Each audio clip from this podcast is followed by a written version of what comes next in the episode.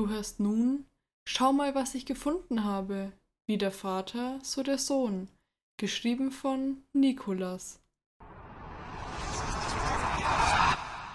Man vergisst einiges in seinem Leben, Unwichtiges oder auch Dinge, die man vergessen möchte. Doch es gibt ein paar Erinnerungen, die nicht mehr aus unseren Köpfen gehen wollen. Die erste dieser Erinnerungen war, als mein Vater meine Mutter und mich verließ. Das hatte ich diesen Arschloch nie verziehen.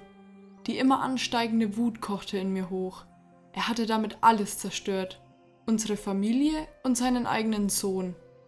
Meine Mutter, die mich so sehr liebte, verfiel, nachdem mein Vater fort war, dem Alkohol. Es gab ab diesem Zeitpunkt keinen Tag, an dem sie mich nicht verprügelte. In der Schule musste ich mir viele Ausreden ausdenken, woher die ganzen blauen Flecken herkamen. Dann wurde es eines Tages entdeckt und ich wurde nun auch von meiner Mutter getrennt.